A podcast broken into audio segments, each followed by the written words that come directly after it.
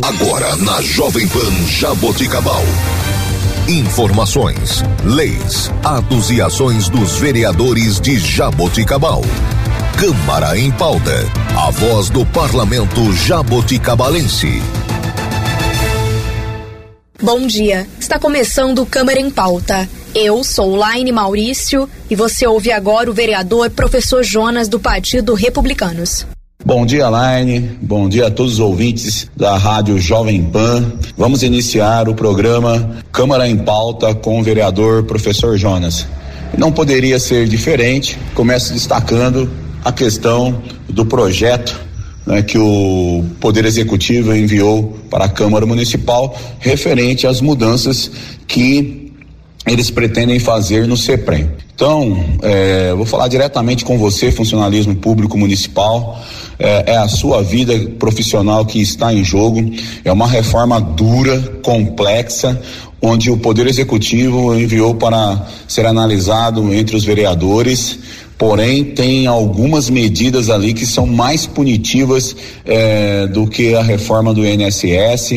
Então, quando o sindicato e as secretarias organizarem reuniões com os representantes do CEPREM e do Poder Executivo, do Executivo, desculpa, vocês têm que estar presente vocês têm que estar presentes, vocês têm que dialogar, tirar as dúvidas, que é isso que eu estou fazendo. Estou representando vocês e não vai ser qualquer mudança de qualquer jeito que vai ser feita é, sobre a vida profissional do funcionalismo público municipal.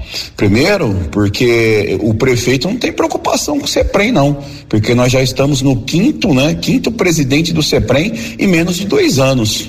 Então, se ele fosse um funcionário público municipal, provavelmente ele estaria olhando com mais carinho para o CEPREM, né? Então, é o quinto presidente que nós temos do CEPREM. Qual é a lógica disso? Qual é a preocupação?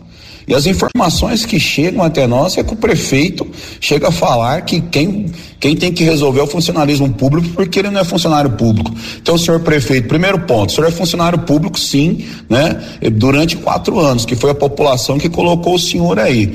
Então, o senhor tem que analisar, o senhor tem que pensar que tipo de proposta o senhor manda. Aí o senhor vem com aquele discurso que o senhor está preocupado com o CEPREM, será que está mesmo? Porque se tivesse, o senhor não tinha congelado o pagamento da prefeitura de 11 milhões para o CEPREM. O senhor tinha aumentado esse valor. Então o senhor deu um jeito, né, é, de fazer um congelamento e pagar apenas é, 11 milhões. Será que na hora da, da prefeitura pagar um valor a mais pelo CEPREM e não fazer como o senhor congelou? Tá? Então, e, e, esse é, uma, esse é um do, dos temas que nós temos que debater, que nós temos que analisar.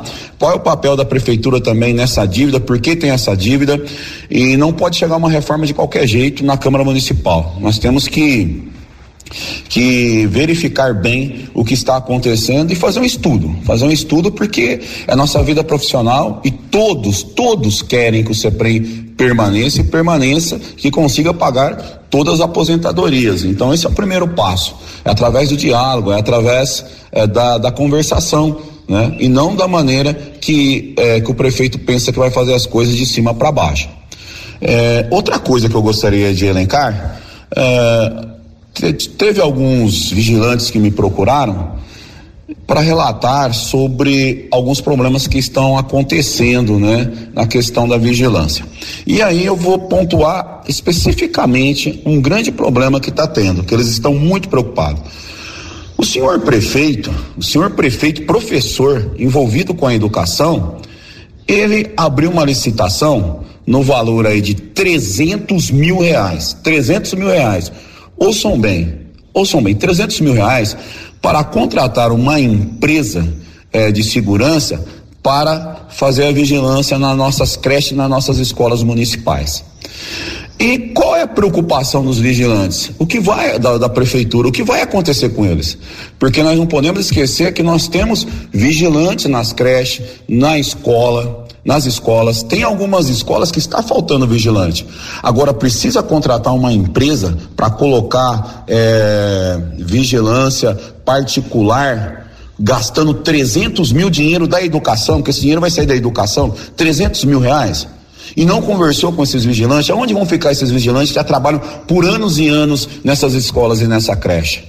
Como que pode isso, senhor prefeito? Me explica. Tirar 300 mil reais da educação e investir numa coisa que, por enquanto, os vigilantes estão dando conta. Caiu 80%, 90% os, os furtos que tinham, que tinha nas nossas escolas e nas nossas creches. Então o senhor não dialoga, você não pergunta. Por que o senhor não dialogou com os vigilantes? E a promessa do senhor é que o senhor iria contratar uma empresa, fazer uma licitação para setores mais perigosos, como o cemitério, a rodoviária, a prefeitura municipal. Eu não consigo entender. Agora o senhor vai tirar 300 mil reais da educação para fazer esse tipo de investimento? Aí eu pergunto para você, cidadão jabuticabalense, como que está a escola do seu filho? Como que está a creche do seu filho?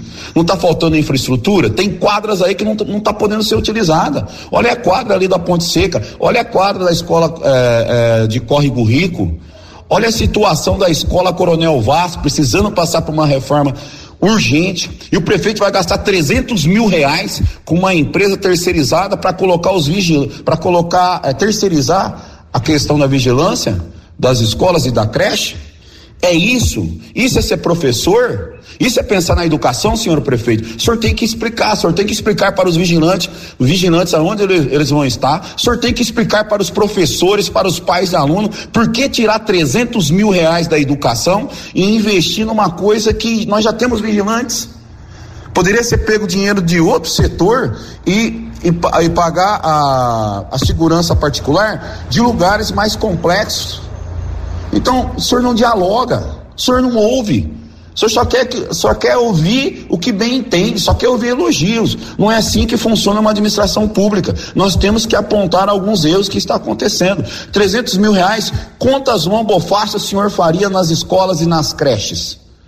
Será que não daria também para pagar o ar, a, a instalação do ar-condicionado e dos data shows que está aí parado, é fácil tirar 300 mil reais da educação e investir numa coisa que que que tá, que estava dando certo, tirar o vigilante e terceirizar, é isso.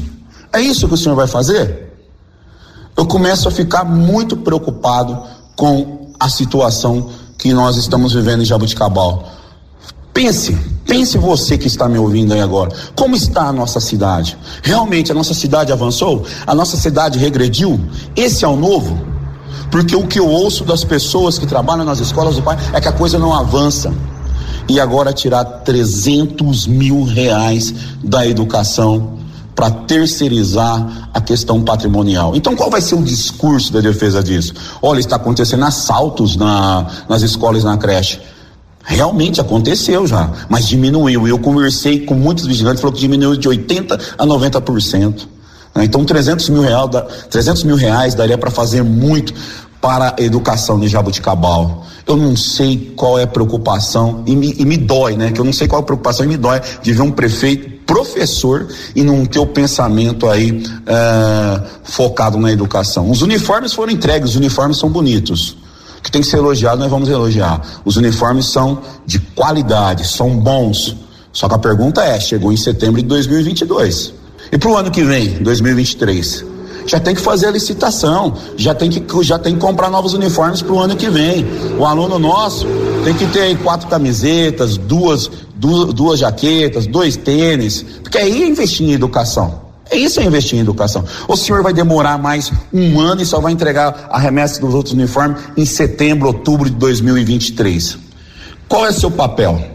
Qual é seu papel? É administrar a cidade e aceitar as críticas pontuais, tá? Porque eu faço dessa maneira. Se tiver que elogiar, não sou igual ao senhor. Eu vou elogiar. E se tiver que apontar as críticas, eu vou pontuar. Como os uniformes de qualidade, bonitos, é assim que se faz na vida pública. Tem que aceitar as críticas. E só para finalizar, pessoal, saiu uma pesquisa aí, 60, 70% da população geral do Brasil não sabem quem deputado federal estadual vai votar. Independente em quem você vai votar para presidente, governador, senador, Mas preste atenção para deputado estadual e federal. Quem realmente trabalhou por, trabalhou por Jabuticabal, quem realmente trouxe as verbas. Comece a fazer essa análise, pesquise, eh, busque informações e tenha um voto consciente, que é de extrema importância o voto também deputado federal e estadual. Um grande abraço do professor Jonas e pode contar sempre comigo que eu estou na defesa da população e não na defesa de determinados políticos. Um grande abraço a todos. E este foi o vereador professor Jonas. Você ouviu na Jovem Pan Jaboticabal, Câmara em Pauta, a voz do parlamento jaboticabalense.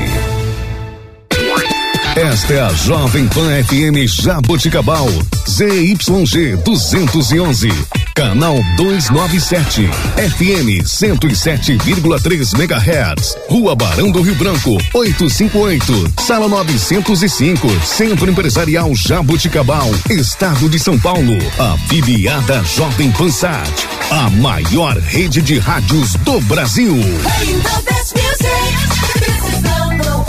Jovem